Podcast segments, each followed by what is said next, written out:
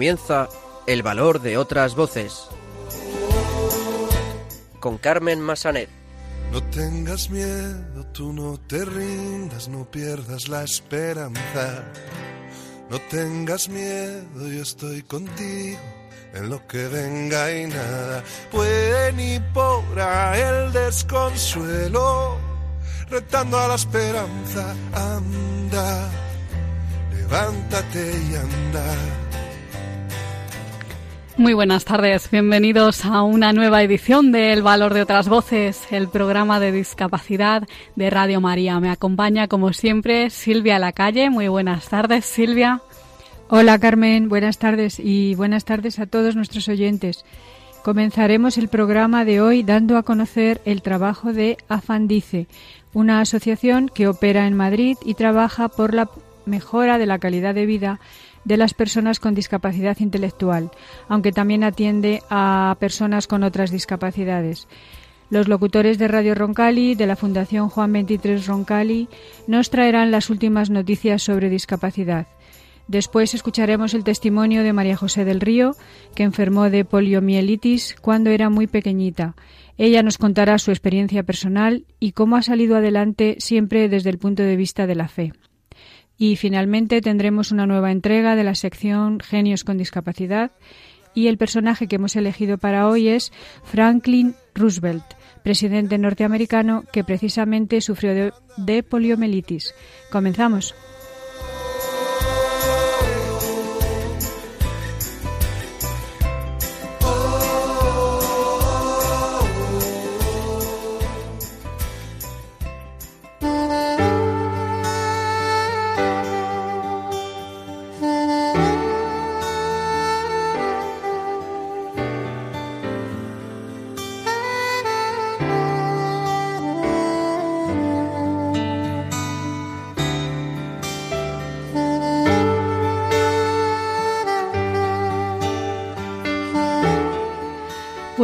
Como adelantábamos en nuestro sumario, vamos a empezar el programa de hoy dando a conocer el trabajo de Afandice, una asociación que opera en Madrid y trabaja para mejorar la calidad de vida de las personas con discapacidad intelectual. Para saber más sobre este proyecto tenemos con nosotros a Antonio Martín, director gerente de Afandice. Muy buenas tardes, Antonio. Buenas tardes, Carmen. Nos alegramos de tenerte en el programa. En primer lugar, cuéntanos cómo nace Afandice. Bueno, Afandice nace este año, hace 40 años, en el año 79, pues de un grupo de, de, familias que, que, pertenecían a la Kilder España, una gran empresa que hay aquí en Villaverde, y bueno, pues que no tenían recursos suficientes ni socialmente ni entre ellos. Entonces eh, se juntaron, empezaron a hablar, eh, unieron ideas, unieron sentimientos y eh, se reunieron y formaron la entidad primero en un local de una parroquia, luego alquilaron un local, poco a poco se fue creciendo porque había un efecto llamada en todo el distrito de Villaverde y pues empezamos poco a poco a crear primero un centro de rehabilitación y luego pues poco fuimos creciendo. Antes de ser gerente, ¿cuál era tu relación con la discapacidad? ¿Ya conocías un poco? Cuéntanos. Estaba sensibilizado porque desde pequeño eh, yo tenía unos vecinos, eh, dos de ellos con discapacidad intelectual, y pues eh, desde pequeño me crié jugando con ellos y Luego, poco a poco, eh, conocí a Fandici a través de una hermana que trabajaba aquí y eh, me especialicé en psicología con idea de, empezar a trabajar aquí de forma voluntaria y, bueno, pues empecé poco a poco, primero como psicólogo, luego me propusieron ser director del centro ocupacional y aquí llevo ya 30 años, ahora ya como, bueno, 30 años, mm, toda una vida casi, ¿no? Sí, sí, sí. sí. Con em, mucha ilusión todavía porque aquí los proyectos son continuos, distintos, estamos eh, innovando, estamos creando nuevas formas de trabajar y, y, la verdad es que con mucha ilusión. ¿A qué tipos de usuarios atendéis? ¿Qué edades comprenden? Cuéntanos. Pues trabajamos en atención temprana de 0 a 6 años, niños que vienen derivados de centros de salud, de hospitales, de centros educativos y a través de la Consejería de Servicios Sociales pues los derivan a la entidad. Entonces trabajamos, tenemos 131 personas atendidas y luego en rehabilitación que es eh, parte también de personas que muy muy pequeñitas que todavía no tienen plaza pública o que han terminado el proceso de atención temprana y necesitan todavía seguir siendo atendidos. Tenemos otras 70 personas. Y luego ya a partir de, de 16 años, en centro ocupacional, 80 personas, y en centro de día, que son personas que necesitan más apoyo, tenemos otras 50. Estamos en el distrito de Villaverde en, en cuatro centros y ahí desarrollamos nuestra actividad. Claro, residencia en este caso no tenéis. No tenemos residencia. Lo que sí que no te he dicho es que desarrollamos mucha actividad también en ocio y tiempo libre y en nuestra sección deportiva, que, estamos bastante fuertes. Hemos apostado desde el principio en el tema de deporte como una actividad que desarrolla y que empatiza y que, y crea relaciones y estamos eh, pues también trabajando mucho. También uno de los pilares más importantes para vosotros son las familias de vuestros usuarios. ¿Qué servicios tenéis para ellas? ¿Qué apoyo les dais? Pues desde el principio les damos acompañamiento, asesoramiento, les damos apoyo y creamos talleres formativos pues eh, con los pequeños sobre normas y límites o rabietas o cómo se desarrolla el apoyo escolar y con adultos pues sobre patrimonio protegido o incapacitación, eh, talleres de envejecimiento activo. Desarrollamos muchas labores tanto desde, desde cada uno de los centros como con talleres que realizamos a lo mejor un sábado o por la mañana y que además son abiertos a otras personas. ¿Tenéis algún programa de respiro familiar? Eh, trabajamos el respiro familiar a través de Plena Inclusión Madrid, eh, pues con subvenciones que se reciben a través del programa del IRPF y, desarrollamos acciones de respiro, sí. Trabajáis también para la inserción laboral ¿no? de las personas con discapacidad intelectual. Sí, esto se hace a través del centro ocupacional. Tenemos eh, un preparador laboral y tenemos personas que realizan apoyos. Entonces, eh, se preparan talleres formativos específicos en, ciertas tareas, en ciertos perfiles, y enviamos eh, personas acompañadas a empresas de forma que puedan ir desarrollando el, la labor propia de cada puesto de, cada puesto de trabajo. Sí. Ah, y bueno, ¿y cuál ha sido, digamos, la acogida o el, éxito que se ha tenido? ¿Hay gente ya de vuestros usuarios que esté trabajando en empresas eh, ordinarias o...? Llevamos tiempo preparándolo y la verdad es que sí ha habido muchas personas que se han ido colocando. Es verdad que el goteo es cada vez menor porque en un principio cuando empiezas el programa eh, tienes varias personas que están preparadas para desarrollar trabajo en, puestos en empresa ordinaria o en centros especiales de empleo y, cuando una vez que ya están trabajando, pues el, cupo de personas que te quedaba siendo menor y cuesta más trabajo. Pero, por ejemplo, hemos hecho un, programa, hemos terminado uno que se llama Programa 1 a 1 de la ONCE, eh, que era una formación en monitor de patio y comedor, y tenemos buenas perspectivas con dos de las personas que hemos formado ahora. A ver si tenemos suerte. Pues seguro que sí. Bueno, eh, comentabas antes que os centráis mucho en las actividades de ocio y tiempo libre. ¿Seguís algún calendario en concreto de actividades? ¿Qué tipo de actividades realizáis? Cuéntanos. pues se realizan programas trimestrales. Entonces eh, se reúne el grupo de voluntarios con la coordinadora del voluntariado y lo que hacen es eh, hacer, desarrollar una serie de, actividades que previamente se han consultado con las personas que, utilizan el servicio de ocio para ver qué, qué, es, cuáles son sus preferencias y entonces eh, lo que hacemos es que programamos actividades con respecto a esas preferencias. Y si están más por ir a jugar a bolos o por ver alguna película específica de cine o para ir a un teatro o para hacer una pequeña ruta de senderismo, pues, pues se va eligiendo con respecto a las preferencias. Sí.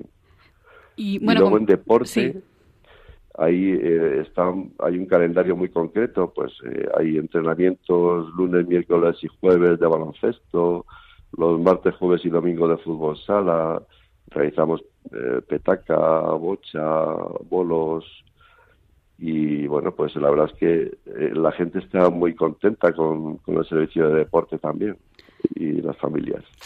Sí, y bueno, ¿y vuestros proyectos para el futuro mm, cuáles son? ¿Vais a implantar algún nuevo programa? ¿Vais a seguir más o menos por la misma línea? Bueno, cuéntanos.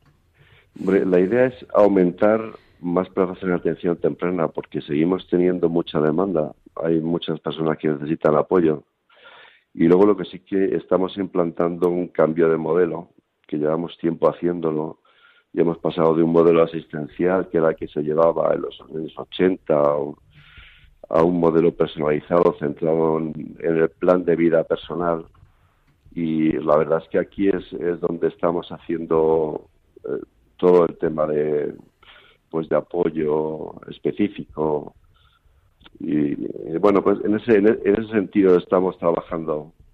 Hemos pasado de profesionalizar mucho el servicio a, a conseguir al final pues tener eh, un apoyo persona a persona, viendo cuáles son sus preferencias, cuáles son sus, sus inquietudes de futuro y en eso estamos trabajando ahora. Es el cambio más importante que tenemos. Me comentabas, Antonio, que este año habéis cumplido los 40 años. ¿Habéis, eh, ¿Lo habéis celebrado de alguna forma en especial? Sí, hemos hecho un acto este viernes pasado, el día 20, donde nos reunimos eh, pues todos los socios, amigos de la entidad, pues eh, gente de otras asociaciones que, que trabajan en el entorno y hemos hecho un acto muy bonito donde presentamos un vídeo que se ha trabajado en todos los centros viendo un poco lo que era el antes y el ahora de la entidad y la verdad es que ha salido muy bien, se ha pasado muy bien. Ah, una cosa muy importante para vosotros también es el voluntariado, las personas voluntarias que trabajan con vosotros. ¿Cómo se puede ser voluntario de Afandice? ¿Les pedís algún requisito en concreto a los que quieran ser voluntarios? Bueno, sí pedimos que haya una formación básica en voluntariado y algún tipo de experiencia en diversidad funcional. Eh, pero más allá de esto, nada más, porque unas entrevistas que se realizan con, el dinamizador social de la entidad y, bueno, pues eh, realizar un pequeño contrato, convenio de colaboración donde se indica cuáles son nuestras inquietudes y, las, necesidades que tenemos para cubrir con ese voluntariado. Y, poco más. A través de la página web se puede ver eh, cómo colaborar, ya no solo para voluntariado, sino pues para, para ser socio, para cómo donar algo de dinero, para si eres una empresa colaborar con nosotros. Perfecto, pues si te parece, nos dices los datos de contacto pues para aquellos oyentes que quieran colaborar con vosotros de alguna forma. Pues damos el teléfono, que es el 91 795 6719 y a través de la página web que es www afandice.org. De acuerdo, pues Antonio Martín, director gerente de Afandice, muchísimas gracias por ayudarnos a conocer un poquito más vuestro trabajo. Muchas gracias a ti, Carmen. Buenas tardes. Un abrazo. Un abrazo.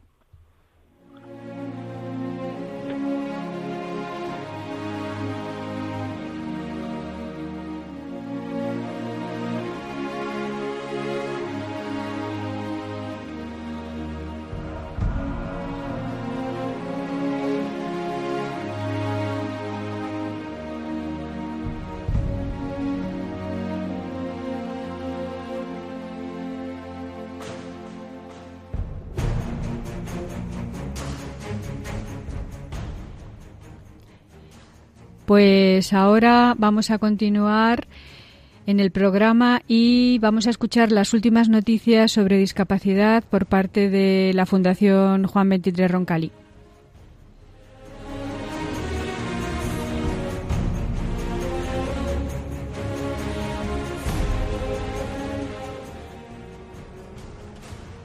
Buenas tardes Silvia y buenas tardes queridos radioyentes del valor de otras voces. Un día más estamos aquí con vosotros para contaros las noticias sobre discapacidad de esta última quincena. Comenzamos, David. Plena Inclusión ha pedido más empleo para personas con discapacidad intelectual ante la Comisión Estatal de Empleo Público. Pidieron ampliar el rango de perfiles laborales a los que pueden representar las personas con discapacidad intelectual más allá de la actual opción de ayudante de gestión y servicios comunes, ordenanza, que es la única que ahora mismo contempla la Administración del Estado. También se ofrecieron a colaborar con el Ejecutivo Central y las comunidades autónomas para identificar los puestos de trabajo en los que pueden emplearse las personas con discapacidad intelectual. Una petición que esperamos que se cumpla pronto. La discapacidad intelectual exige dignidad. Así es, eh, Andrea. Para nuestro colectivo de personas de empleo siguen siendo una asignatura pendiente. Más del 60% de las personas que tienen discapacidad intelectual y que están en condiciones de trabajar se encuentran en situación de desempleo. Alrededor de 50.000 personas son susceptibles de ser empleadas. 10.000 de ellas ya trabajaban en centros especiales de empleo otras 5.000 han accedido al empleo ordinario y las restantes 35.000 se encuentran sin trabajo. En el caso de las personas con más necesidades de apoyo, la situación es todavía más negativa.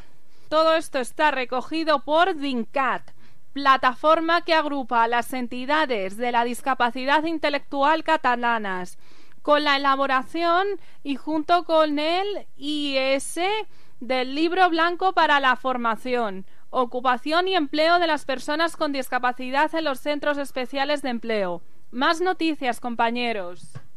Plena inclusión impulsa la creación de la plataforma española de personas con discapacidad intelectual para 2020. Así lo anunció una semana la entidad que destacó que se abre una etapa en el movimiento asociativo que reúne 140.000 personas con discapacidad intelectual, autismo y otros trastornos de desarrollo y sus familias en torno a 925 asociaciones repartidas por todo el, por todo el país. Maribel Cáceres, una de las representantes de las personas con discapacidad intelectual en la Junta Directiva de Plena Inclusión, ha asegurado que con dicha plataforma da un impulso importante al empoderamiento de las personas dentro de sus entidades y del resto del movimiento asociativo. Más noticias, compañeros.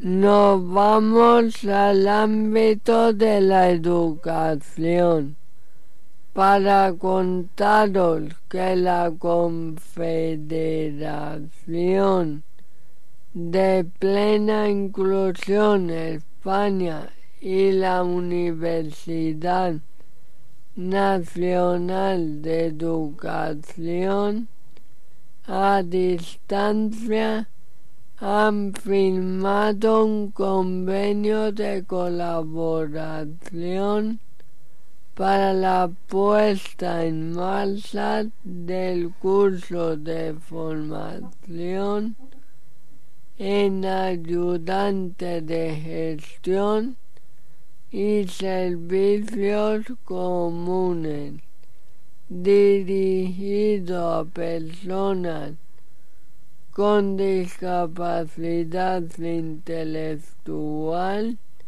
que comenzará en marzo del 2020. El objetivo del curso es ofrecer al colectivo de personas con discapacidad intelectual una formación de, que fomente su empleabilidad y les capacite para optar a concursos públicos convocados por diferentes administraciones nacionales, autonómicas o, locales en el ámbito de la gestión y, servicios comunes.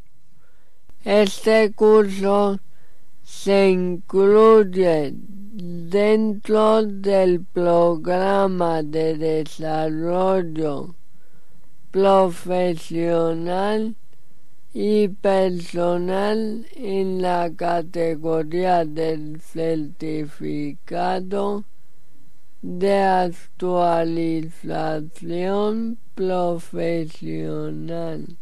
Y es que, queridos radioyentes, en España no contamos con un modelo de formación integral que permita a las personas con discapacidad intelectual y o enfermedad mental desarrollar al máximo su talento y sus capacidades. De hecho, según los datos del Instituto, Instituto Nacional de Estadísticas INE, publicado en 2017, la tasa de actividad laboral de las personas con discapacidad es solo del 35%, frente al 78% de la población sin discapacidad. Para ello, la Fundación Juan 23 Roncalli cuenta con un centro de formación para el empleo que tras 10 años en funcionamiento ha graduado ya a 600 64 alumnos, 128 este mismo año 2019. La Fundación oferta en un total de 5 certificados de profesionalidad, que gracias a las empresas patrocinadas son gratuitas para el alumno en actividades tan dispares como la agricultura, el catering, los servicios administrativos y generales,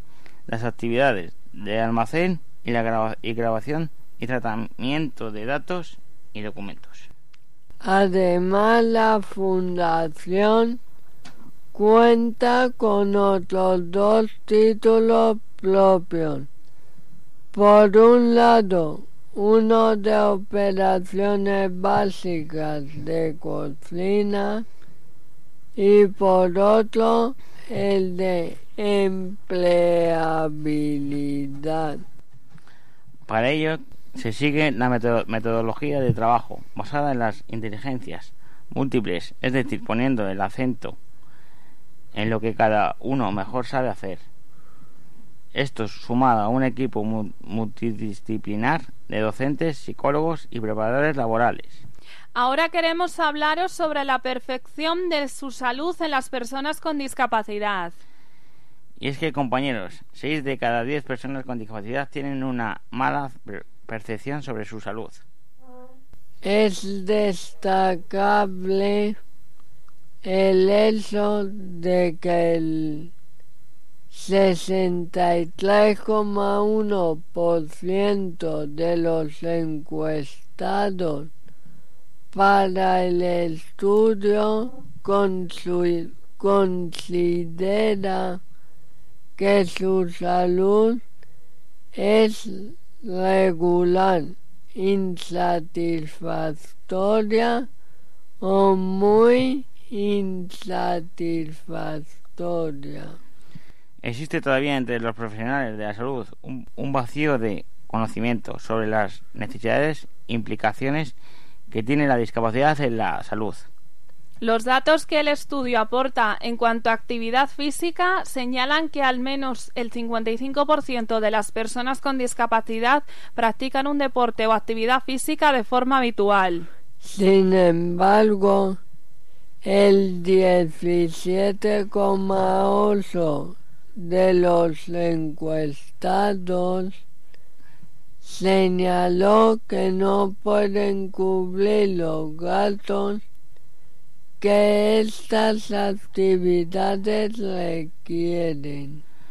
No solo eso, sino además un 68,3% de las personas encuestadas se considera informada o muy informada sobre alimentaciones saludables. Ya por último, os traemos una buena noticia y es que este pasado lunes se ha firmado el acuerdo de renovación de la colaboración entre la Fundación Solís y la Fundación Futucam de Castilla-La Mancha. Eso es, Fundación Solís apoyará el trabajo de Futacam que cuenta con más de 400 personas con discapacidad intelectual de la región que no tienen un entorno familiar estructurado y necesitan representación legal. Futucán realiza una labor clave en la promoción de los derechos de las personas con discapacidad intelectual en situación de especial vulnerabilidad. Y el, y el objetivo es que las personas con este tipo de discapacidad tengan la mayor independencia y autonomía posible. Durante los cuatro últimos años hay más casos en la fundación que tienen capacidad suficiente para poder vivir de forma independiente. Llegando a ser más de 80 personas tuteladas que, que viven de forma autónoma en la región. Las personas con discapacidad intelectual llegamos a sufrir situaciones de aislamiento social y falta de apoyos, tanto profesionales como familiares en el momento de aceptación del cargo tutelar.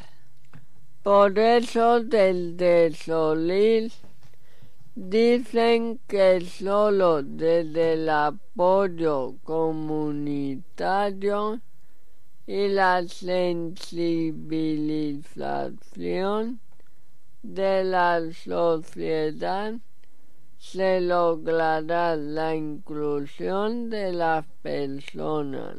Para que puedan alcanzar su propia identidad y desarrollar su voluntad y sus preferencias. Y hasta aquí el valor de las otras voces. Gracias a mis compañeros por traernos la actualidad hasta aquí y a nuestros radioyentes hasta dentro de 15 días. Hasta la próxima.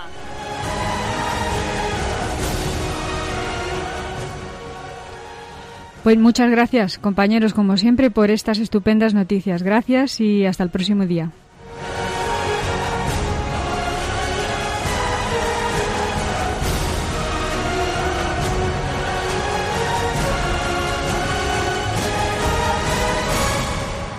El valor de otras voces, el programa de discapacidad de Radio María.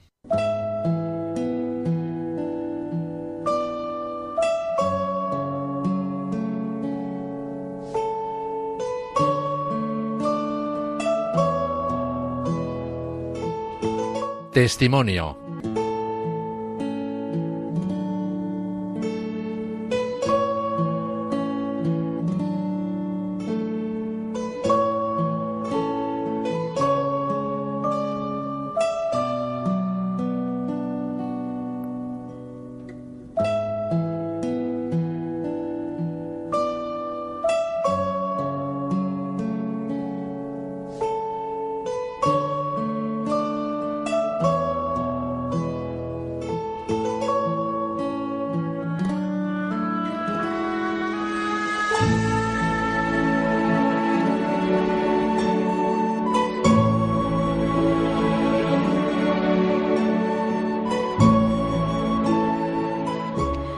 Continuamos en el valor de otras voces y ahora nos vamos a trasladar a Segovia para escuchar el testimonio de María José del Río, que enfermó de poliomielitis cuando era muy pequeñita. Ella nos va a contar su experiencia personal y cómo ha salido adelante y siempre desde el punto de vista de la fe. Muy buenas tardes, María José. Hola, buenas tardes, Carmen. Bueno, enfermaste de la polio a los ocho años. Eh, Sí, es correcto.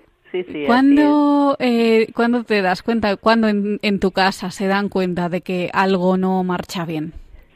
Bueno, pues curiosamente yo había estado unos días anteriormente con bastantes dolores de cabeza y fuimos al médico, no vieron que fuera nada eh, así importante y bueno, pues yo seguía un poco la vida normal hasta que bueno, pues por la noche me acosté normal y me levanté a medianoche a hacer pis y a las seis de la mañana llamé a mi madre que tenía mm, pues ganas de desayunar curiosamente y al ir a, incorporarme ya no era posible.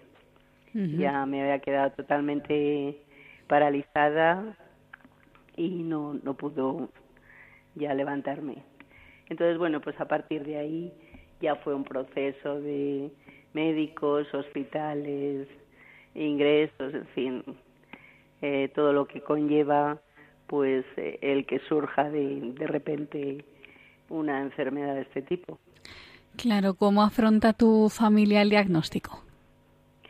Pues lógicamente como un jarro de agua fría, porque bueno, yo tengo una hermana con síndrome de Down y unos días antes ella había estado también con síntomas de bueno, de moverse poco, de no querer comer, pero justamente cuando ella se recuperó, pues yo caí mal.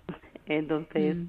pues realmente para mis padres fue duro, lógicamente, como para cualquier padre, claro. Y para ti, eh, claro, tú tenías ocho años, ¿te dabas cuenta realmente de lo que estaba pasando y de lo que conllevaba todo? Bueno, pues yo era una niña, lógicamente, y tampoco tienes mm, la certeza de lo que te está pasando. Eh, yo me di cuenta de que no me podía mover, simplemente no me podía mover, tampoco me entró así una angustia grande, pues porque eres una niña y tampoco tienes la conciencia de lo que te está pasando, ¿no? Luego después, pues bueno, tuve una infancia más o menos normal, con muchas limitaciones, yo dejé de ir al colegio, lógicamente, porque yo estaba yendo al colegio, a un colegio de monjas en Guadarrama, que yo vivía entonces en el término de Guadarrama, y bueno, pues había hecho la comunión el año anterior. Quiero decir que yo había realizado una vida normal, lo que es en ese tiempo eh, la infancia que me tocó vivir, ¿no? Y bueno, pues a partir de ahí ya te comentaba que fue pues un proceso de hospitales continuamente. Claro, porque eh, mm, dejaste de ir al colegio y luego eh, tu etapa educativa, ¿cómo se desarrolló? No sé, claro, colegios de educación especial en ese momento, pues... No había. Mm, claro, entonces, ¿cómo hiciste?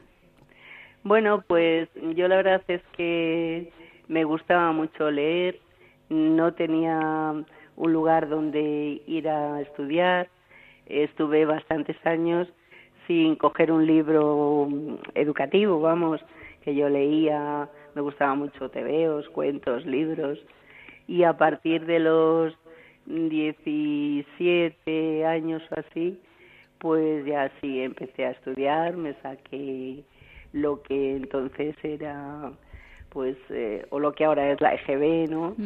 Hice bachillerato y bueno, terminé haciendo la selectividad y ahí me quedé porque estuve a punto de poder haber iniciado la carrera de filología francesa, pero al final las notas no me llegaron a tiempo y, y bueno, pues ya los libros como que los colgué. Luego hice más cosas de cursos de, de administrativo, de contabilidad, de, bueno. ¿Y tu vida laboral cómo se desarrolló?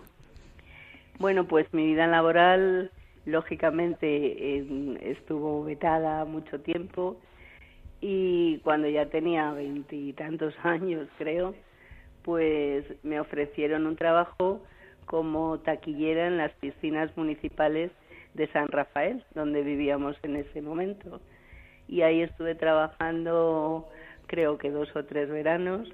Para mí fue muy satisfactorio porque aparte de darme la posibilidad de ver que podía desempeñar un trabajo, era muy importante la relación con, con las personas que iban a la piscina. Entonces, para mí aquello fue una etapa que recuerdo con cariño y con satisfacción. Pasemos ahora a la trayectoria dentro de la Iglesia y más concretamente, pues mm, dentro de Frater. ¿Cómo entras en contacto con ellos? Pues curiosamente, mm, como ya te digo al principio, yo a un colegio de monjas y entre las monjas pues había algunas que me fueron siguiendo la pista, ¿no?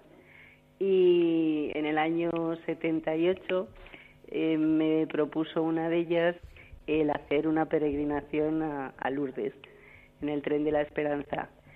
Eh, yo la verdad es que me resistía un poco porque nunca había salido del entorno familiar, de como vulgarmente diría de las faldas de mi madre, ¿no? Entonces me costó mucho eh, decir que sí, que quiero ir, pero bueno, ella se lo preparó de tal manera que al final ya me habían buscado eh, fechas, lugar, mm, de forma que yo no pude decir que no. Claro. Entonces mi primer contacto fue a partir de, la peregrinación a Lourdes, porque al mes siguiente o a los dos meses ya me había preparado también eh, lo que en Frater llamamos colonia de verano, son los eh, campamentos de verano pues ya me había organizado unas vacaciones con un grupo de la Frater de Madrid, precisamente. Yo conocí primero a la Frater de Madrid antes que a la de Segovia. Y a partir de ahí ya fue mm, mi desenfreno. Vamos a recordar a los oyentes, disculpa que no lo sepan muy bien, que la Frater es la Fraternidad Cristiana de Personas con Discapacidad. Efectivamente, es un movimiento de iglesia que estamos enmarcados en la acción católica y en el apostolado seglar y bueno es un movimiento que dirigen y llevan los propios eh, personas con discapacidad luego estamos apoyados acompañados y ayudados en todo momento por personas que no tienen discapacidad y que forman parte del movimiento como un miembro más ¿Cómo te ha ayudado Frater en tu vida? Pues diría que muchísimo, en todos los aspectos. Eh, a nivel personal, pues me ha ayudado a crecer y a madurar como persona y desde la fe. Es un momento pues fuerte en mi vida porque anteriormente pues bueno tampoco había tenido eh, así una firmeza no de lo que era sentirme mm, apoyada y de alguna manera también compartir lo que yo pudiera dar de mí a los demás. Y ha sido una etapa muy rica que a mí me ha ayudado pues a sentirme eh, con otras personas que comparten también los mismos o las mismas inquietudes, ¿no? A nivel de fe, las mismas dudas, mm, todo. Es un, entorno en el que yo me siento bien. ¿Cuáles son? De hecho, has desarrollado, has desarrollado algunos cargos en Frater. Eh, ¿De qué te has ocupado y de qué te ocupas ahora? Eh, sí, la verdad es que en Frater solemos enseguida decir que sí, generalmente, ¿no? Ahora ya cada vez menos porque nos vamos haciendo mayores. Pero yo, al poco tiempo de entrar en la Frater de Segovia, eh, pues mm, ya me dijeron si quería pertenecer al equipo diocesano. Eh, ahí entré, estuve eh, bastante tiempo como responsable diocesana, lo que es ahora presidenta y después pues ya he estado alternando entre presidenta y secretaria, pues hemos ido de alguna manera alternando un poco las dos tareas. También eh, soy presidenta de la zona de Castilla-León. Estuve en el equipo general de Frater como secretaria y ahora estoy como secretaria en el equipo diocesano de Segovia. Según tu experiencia, ¿crees que se está haciendo lo suficiente por la integración de las personas con discapacidad de la Iglesia? ¿Cuál crees que es la visión que se tiene, pues, eh, de nosotros, ¿no? Que también aquí el equipo del programa, pues, tenemos discapacidad. En general, ¿cuál, ¿cuál crees que es la visión? Pues mira, haciendo una valoración desde que yo conozco el mundo de Frater y desde que estoy viviendo la discapacidad, eh, sí, mm, es verdad que hemos hecho grandes avances. hemos conseguido que haya una mejor y mayor integración de las personas con cualquier tipo de discapacidad, pero sí que es verdad que todavía nos falta mucho por conseguir. Eh, tenemos una lucha por delante a todos los niveles y con cualquier tipo de discapacidad, porque todavía nos falta mucho por conseguir una accesibilidad universal. Entonces, en ese sentido, pues todavía nos queda mucho por seguir luchando, pues de cara mm, a la sociedad y a la propia Iglesia. En la mm. Iglesia, en algunos momentos todavía nos consideran como sujetos pasivos.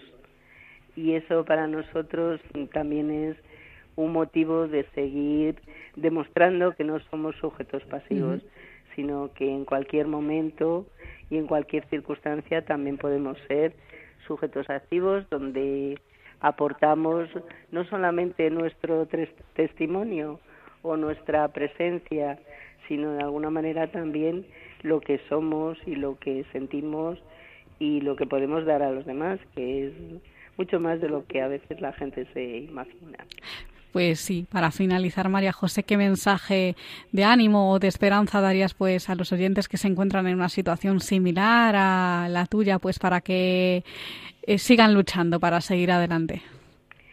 Pues mira, yo sé que la vida todos pasamos por momentos duros, por momentos mm, de incertidumbre, mm, de abatimiento, pero es verdad que al final pues todos somos capaces de salir adelante. Y en Frater tenemos una frase que de alguna manera lo resuelve todo, ¿no? Y es que nuestras capacidades superan a nuestras limitaciones. Es un mensaje que me gustaría lanzar y que todos hemos pasado por momentos malos y los seguiremos pasando porque somos humanos, pero también tenemos la capacidad de superarnos y de alguna manera pues es eh, lo que me gustaría transmitir a través de aquí, que si queremos podemos. Pues sí, María José del Río de Segovia, recordemos que enfermó de poliomielitis de pequeñita a los ocho años. Muchísimas gracias por contar tu testimonio hoy en el programa, seguro que has ayudado a muchas personas. Pues muchísimas gracias a vosotros y aprovecho para dejar para decir feliz Navidad a todos vuestros oyentes. Pues igualmente para ti, un abrazo. Igualmente, un beso.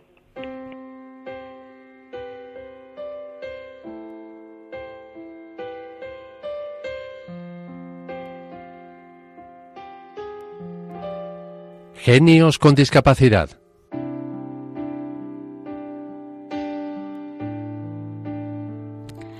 Pues continuamos en el valor de otras voces y vamos con una nueva entrega de la sección Genios con discapacidad.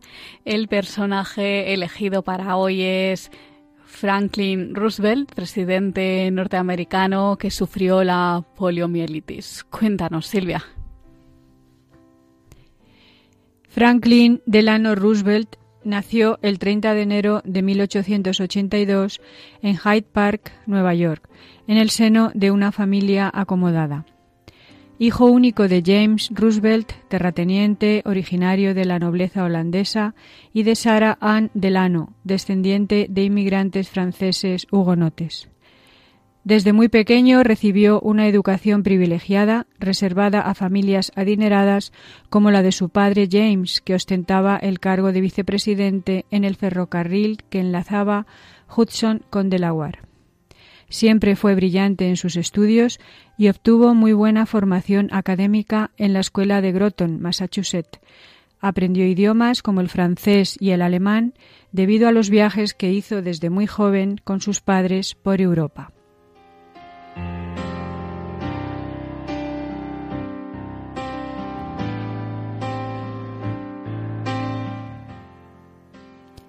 Destacó también en otras actividades debido a su energía y buena constitución física. Practicó muchos deportes como tenis, equitación y más adelante caza. Pero su mayor afición fue el mar, ya que solía pasar días enteros navegando en yates y otras embarcaciones de vela. Ingresó en la Universidad de Harvard en 1900 para hacer estudios de artes y moda y en la Universidad de Columbia para estudiar Derecho y Abogacía. En este tiempo comenzó a interesarse por la política, en la que destacó pronto, tanto en asuntos nacionales como internacionales. Simpatizó con el Partido Demócrata al que se afilió. Se casó con Eleanor Roosevelt el día 17 de marzo de 1905 y tuvieron seis hijos. Uno de ellos falleció a los cuatro meses de vida. Su mujer siempre fue un gran apoyo para él y fiel colaboradora tanto en la vida personal como profesional y política. Roosevelt fue uno de los más grandes y destacados políticos norteamericanos. Su carrera política comenzó a brillar en el año 1910, cuando el Partido Demócrata le propone como candidato para el Senado del distrito de Hyde Park en Nueva York y consigue salir elegido estando en este cargo desde 1910 hasta 1914. En las elecciones a presidente de 1912 gana Woodrow Wilson, que le nombra secretario de Marina, y en la Primera Guerra Mundial se convierte en el responsable político máximo de la Marina de Guerra, jugando un importante papel en el desarrollo de esta. En 1920 fue candidato a la vicepresidencia del gobierno, con 38 años, por el Partido Demócrata, pero fracasó y dejó la política durante un tiempo.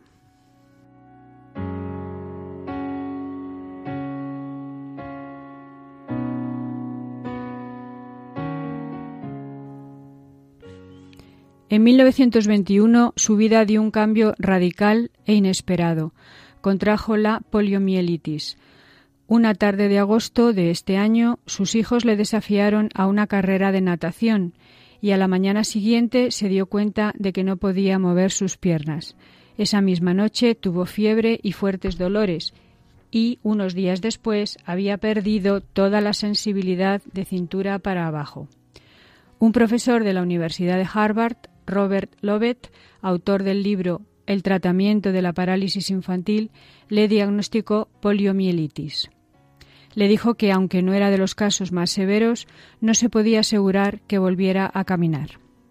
Él reaccionó de forma positiva y optimista e hizo todo lo que estaba en su mano para recobrar su movilidad pero a pesar de hacer todos los ejercicios que le recomendaban los médicos, de ingresar voluntariamente en el balneario de Warm Springs, en Georgia, no se recuperó, no volvió a caminar y tuvo que utilizar una silla de ruedas hasta el fin de su vida.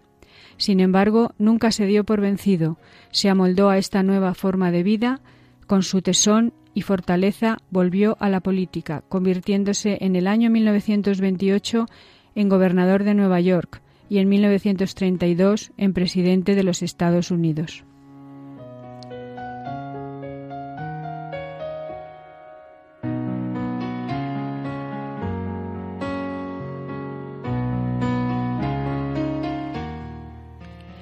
Pero sobre todo se erigió en símbolo de lucha contra la poliomielitis. Se comprometió de forma incansable con la enfermedad, fomentando la educación de la ciudadanía, informando y formando. Fundó balnearios para la rehabilitación de las personas afectadas. Financió y promovió la investigación de múltiples estudios y de una vacuna eficaz. Después de asumir la presidencia de los Estados Unidos en el año 1933, Roosevelt creó una comisión para la investigación de la parálisis infantil, que organizaba eventos para recaudar fondos. Y en el año 1938 esta comisión se convirtió en la Fundación Nacional para la Parálisis Infantil, cuyas campañas de concienciación consiguieron que la polio se considerara la primera amenaza para la salud de los norteamericanos porque aunque esta enfermedad existía desde hacía siglos y había afectado a millones de personas en todo el mundo, las epidemias ocurridas a finales del siglo XIX y principios del XX en los Estados Unidos, Canadá y países escandinavos desencadenaron oleadas de temor e impotencia en las distintas poblaciones. Paradójicamente, esta enfermedad se daba en países con altas condiciones higiénicas.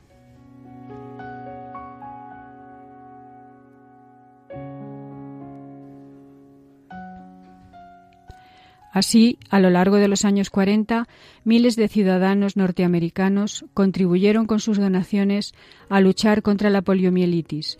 Los fondos se destinaron al cuidado y hospitalización de las personas afectadas, a la formación de los profesionales, a las acciones puntuales y solidarias que se llevaban a cabo durante las epidemias y a la investigación para tratamientos eficaces y vacunas. La enfermedad producida por un virus se caracteriza por la inflamación de las astas anteriores de la médula y la consecuente parálisis y atrofia de los grupos musculares implicados. Se manifiesta en distintos grados, pudiendo llegar a provocar la muerte de la persona si afecta a los músculos comprometidos en la respiración.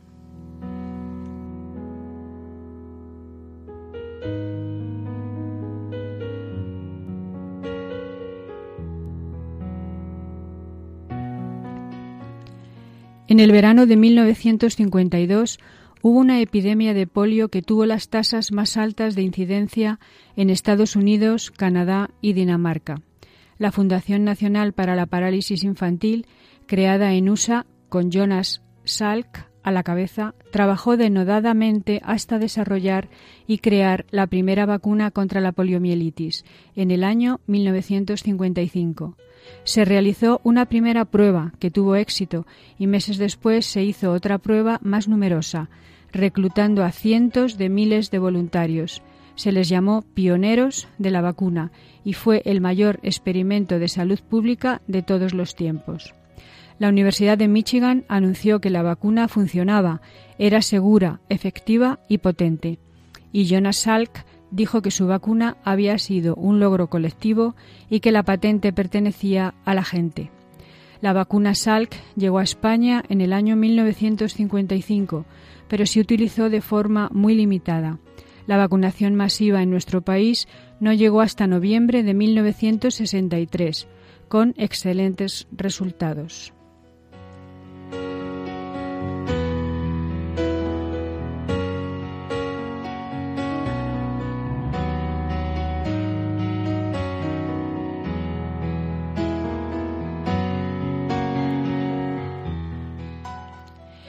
Franklin Delano Roosevelt nunca se dio por vencido en el empeño de superar y paliar su enfermedad. Esta no le impidió seguir ejerciendo la abogacía ni la política. Pronunciaba sus discursos erguido, sostenido por un aparato ortopédico. Sus logros en lo político y lo económico, su personalidad carismática, su oratoria y dominio de los medios de comunicación social, su fuerza de voluntad y entereza hicieron que se ganara el reconocimiento del pueblo norteamericano, y así fue el único presidente que ganó cuatro elecciones presidenciales consecutivas en los años 1932, 1936, 1940 y 1944. Al finalizar la Segunda Guerra Mundial, su salud se vio deteriorada notablemente y el 12 de abril de 1945, mientras trabajaba en su despacho, falleció repentinamente a la edad de 63 años.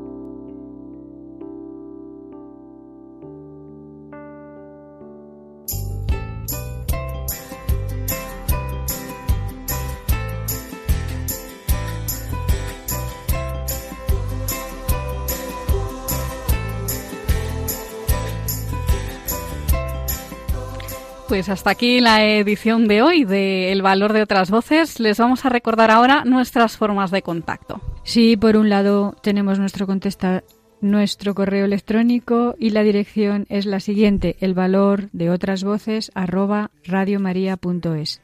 Y el teléfono del contestador, el número es 91 153 85 70.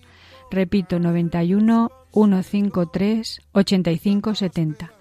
Y recordamos también los datos de contacto de la Asociación Afandice, que trabajaba en Madrid para mejorar la calidad de vida de las personas con discapacidad intelectual. El teléfono es 91 795 67 19. 91 795 67 19 y la página web es www.afandice.org. Pues muchas gracias Silvia por estar un programa más con nosotros. Gracias Carmen a ti, a todas las personas que han participado con su testimonio tan bonito. Gracias y feliz Navidad para todos. Eso es, pues a ustedes, queridos oyentes, un abrazo muy grande. Les encontramos en 15 días. Un abrazo y gracias por estar al otro lado del transistor. Feliz Navidad. No tengas miedo, yo te sujeto, solo confía y salta. Han escuchado El valor de otras voces. Un programa presentado por Carmen Massanet. empezar de cero, yo lo hago todo nuevo, anda, levántate y anda. Eres mi sueño y mi causa, no pienses que voy a dejarte caer. Voy a despertarte y estaré a tu lado para que cada día sea nuevo renacer para que tengas vida. Anda, levántate.